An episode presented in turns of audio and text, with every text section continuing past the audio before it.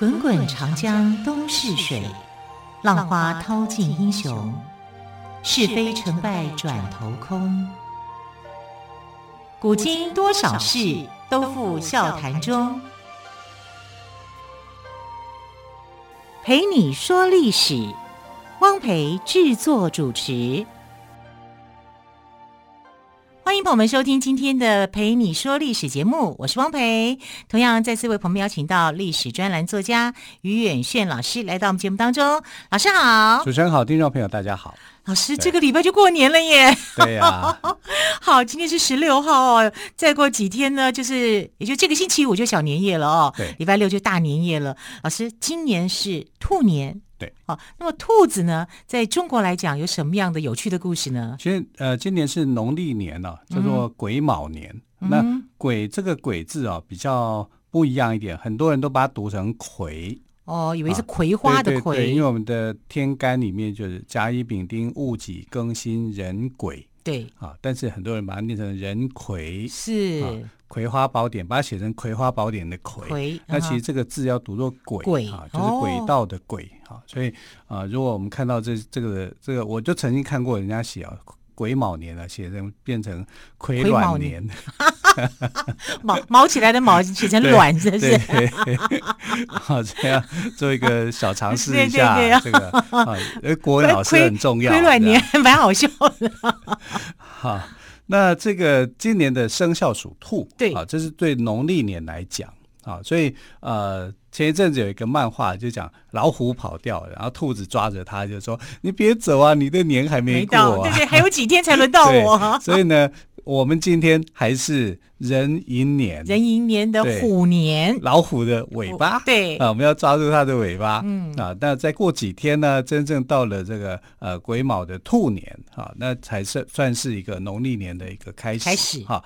那呃，其实兔子哦很可爱嘛，你看兔子有长长的耳朵，红红的眼睛，圆滚滚的脸啊。老师，那是你没有被兔子咬过。兔子，我被兔子咬过，对，很痛的。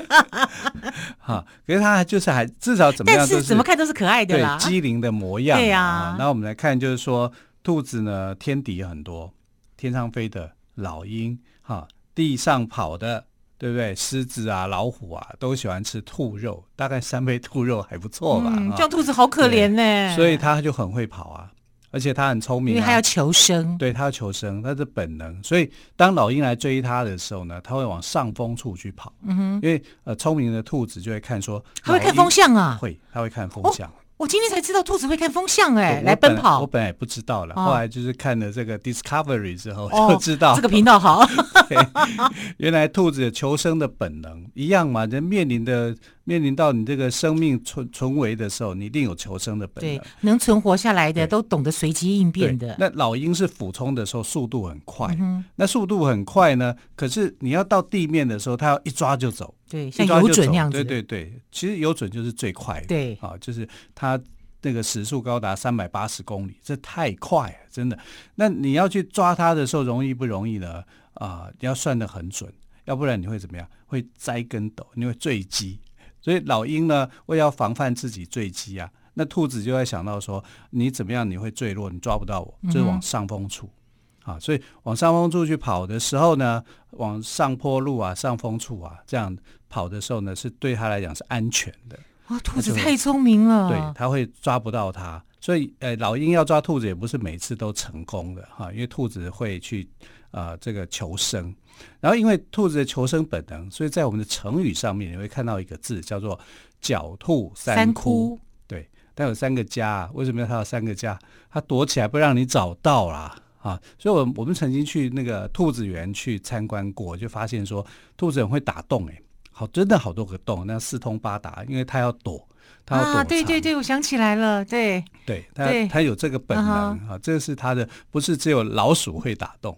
兔子也蛮会打洞的，它需要有一些洞穴去躲藏，啊，但它常常忘了它的家到底是哪一个，那怎么办呢？就继续打洞，继续打，所以可能有很多的洞，适者生存就对了啦。对对对，所以我们来看，就是说狡兔三窟，那其实不是它狡猾，是为它要逃生，它必须要有很多的家、很多的洞啊，去躲避这个危险。所以兔子是聪明又机警的。啊，因为兔子聪明机警啊，所以这个印象就会烙印在这个创作者的身上哦。我记得啊，这个全世界最有名的兔子应该是哪一只呢？彼得兔啊。对啊，彼得兔啊。可是超可爱的啊。对，彼得兔其实这个它的故事是很有意思的，因为它是一个英国的女作家啊，叫做碧雅翠丝·波特啊。那这个波特女士呢，她在写这个故事的时候，她是写给她的一个家庭教师的儿子。她的那个家庭教师的儿子呢，那时候生病，瘫就瘫痪在家里面了。所以就她的家庭老师就讲说，那波特小姐那么会讲故事，因为她本身是一个呃女作家，然后她又很会画插画。那我们现在看到的那个波呃彼得兔的那个插画，最开始的时候，哈，就是波特他的画。他的插画，然后他画了以后呢，他就想说，那他的这个家庭教师跟他感情还不错，他就讲故事给他的儿子听，就这样子讲了好几集的故事，这有点像天方夜谭的故事啊，一集接一集这样子。对，他他其实他出版的时候，他出版的总共出版了五本，嗯哼，第一本就在讲说这个彼得兔的由来是怎么样啊？彼得兔呢，这跟他的妈妈还有三个这个妹妹。住在一起，那他还有很多远房亲戚啊，还有一只他的堂哥叫班杰明，嗯，但他没有爸爸。为什么没有爸爸？你知道吗？因为爸爸被吃掉了。靠，他为什么要设计爸爸被吃掉了呢？因为这才是一个生活状态吧。因为他的人生不见得全部都是完美的。因为他的兔子园旁边呢，就是一个呃开心农场。我们就不能讲开心农场了，对，这是一个蔬菜园啊。这个英国的农夫叫马奎尔。好，麦奎尔，麦奎尔的花园。所以我们去看彼得兔的故事是这样啊，旁边有一个农夫，然后这个农夫一看到他们就很生气，因为他专门偷吃蔬菜，吃萝卜，吃什么东西，对不对？哈，就是兔子的个性嘛。那请问他的名字是不是麦块的小朋友玩的游戏？麦块的由来。所以这个农夫呢，后来就抓到他爸爸，把爸爸给吃了，啊，就吃掉他。所以这是危险的，哈，他的菜园是危险的。但是他又喜欢去偷菜啊，所以他常常就穿着一个呃蓝夹克，然后穿着一个鞋子啊，他是拟人化的啊，彼得兔是拟人化，拟人化，然后侵入到这个麦奎尔的菜园里面去偷菜。那他在被这麦克当然就非常的生气，就抓他。那抓他的时候呢，他逃跑，就剩下他的蓝夹克跟他的这个鞋子啊，所以后来他跟他的堂哥啊叫班杰明，就一起联手。又去把他的这个啊蓝夹克给偷回来啊！他是一个非常机警、机智的一只兔子。哎、欸，我觉得这个故事听起来很有趣，哎、啊，很有趣啊！然后难怪这个故事可以流传到现在。但一开始的时候呢，他的书没有卖得很好。他是在一九零三年的时候出版啊，就出版社出版他的书。那时候大概全年只卖了两千多本啊，没有说很多。可是后来就是一直写，就越受越来越受欢迎。你知道他现在卖出多少本了吗？应该很多吧？我们台湾的小朋友现在都还在看，超过一亿五千万本。哇！超过一亿五千万本，全球有三十几个国家。哎，如果我是作者，我的作品能够流传这么多年，还获得这么多大小朋友的喜欢，我真的觉得会好感动哦。对啊，他已经过世了。你看他的这个智慧财产，对，对不对？还他是在呃二十世纪初的时候哈、啊，去完成这个彼得兔的创作啊。所以你看彼得兔啊，这个创作者就是这么样的有呃很有心思啊，去把它整理出来一个可爱的故事，然后吸引全世界的人都去关注它。哎，这个是彼得兔的故事。那我们在想说，那中国。没有兔子故事吗？当然有啊，就在月亮上面啊，他在捣药啊，很忙哎，兔子，只要人家喘口气吧。对你，你大概想到就是最有名的兔子叫玉兔，玉兔嘛，对不对？对啊。啊，哎，以前我小时候写的原子笔就叫玉兔牌，哎，对，哎，真的耶，黄色的那笔身，头是蓝色的，对不对？对对对对，玉兔牌的，玉兔牌写的，所以兔子的可呃形象是很可爱的。啊，然后这个不管是呃欧洲也好，西方也好，中国也好，关于兔子的故事啊，就特别特别的多啊，因为温驯可爱嘛。我相对的，我们刚刚讲的成语也很多啊。我们有一句话叫做“静如处子，动如脱兔”，对，就形容它的这个速度是非常非常快。哎，我本来以为兔子是安安静静、温温驯驯的坐在那边的，然后那边嘴巴动一动，那边吃草啊，或者是吃萝卜啊。哎，后来发现兔子在逃命的时候真的跑得很快，哎，不得了啊！所以这个动如脱兔，这到底是呃是真的去观察过兔子的行为的。那其实你知道吗？在波特小姐之前有一段的时间，中世纪啊，大概长达呃三四百年那么长的一个时间里面呢，兔子变成什么？你知道吗？变成杀人魔。兔子变成杀人魔，这形象也反差太大了。反差太大，因为这是中世纪的人的呃写作啊，就是说把兔子变成是一个杀人魔的一个形象，因为兔子是最温驯的。所以他把这个杀人杀人兔的形象给塑造出来，其实就是在说明说，这些温驯的兔子也会反抗的，嗯，也会有反噬的也会有反抗的，对，就是用这种反讽的一个手法，嗯、啊，然后一直到了这个文艺复兴以后呢，慢慢就把这个兔子的形象再修正回来，慢慢转变回来。干嘛让它这么样的杀人魔形象呢？明明就是很可爱的兔子哦，对呀、啊，就会还给他一个可爱的一个面貌。好，很多关于兔子的故事哦，我们先休息一下，再请岳远炫老师来告诉我们。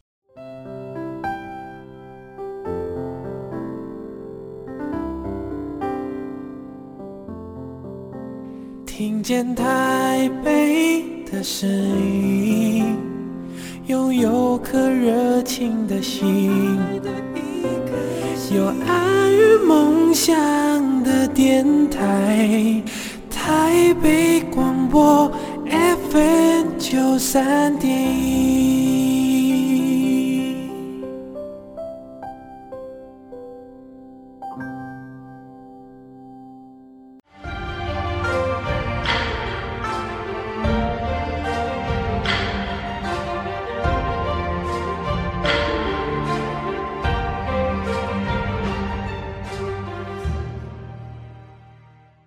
里是陪你说历史节目，我是汪培。好，我们今天特别来宾于远炫老师，特别针对我们今年的兔年，讲到了一些故事里面的兔子。老师，你刚刚谈到哦，有一段时期西方呢把兔子给黑化，其实呢这是刻意的哈、哦，来告诉我们，其实善良如兔子，如果遭到不公平的待遇，也是会有反噬的哦。但是后来慢慢又把这个兔子的形象又再回到它可爱的模样，是这样子吗？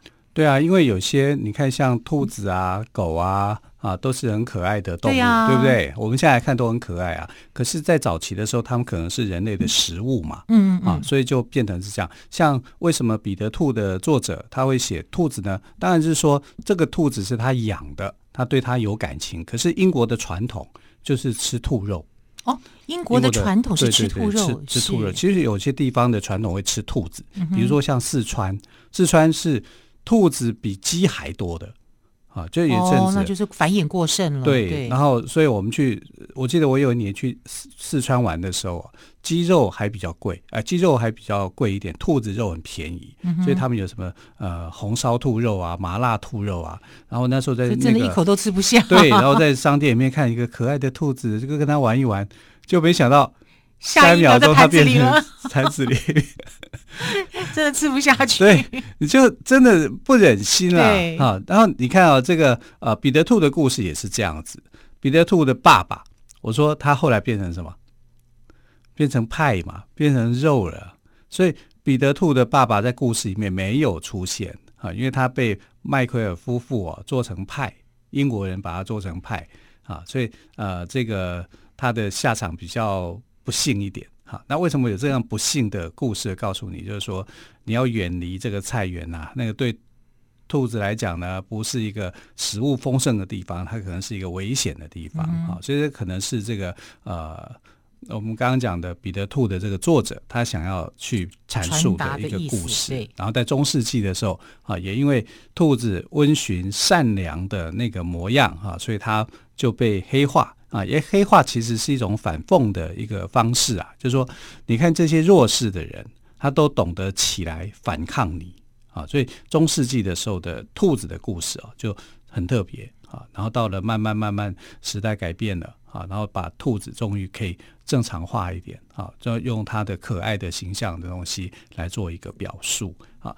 那在中国的话，那兔子又到底是这么怎么一回事？最有名的兔子当然就玉兔了，就十项全能，还会捣药，太能干了。我我们的玉兔是比较呃善良的啊，他会去捣药啊，他会做什么？他不比较不会捣蛋啊，可是也难说哦。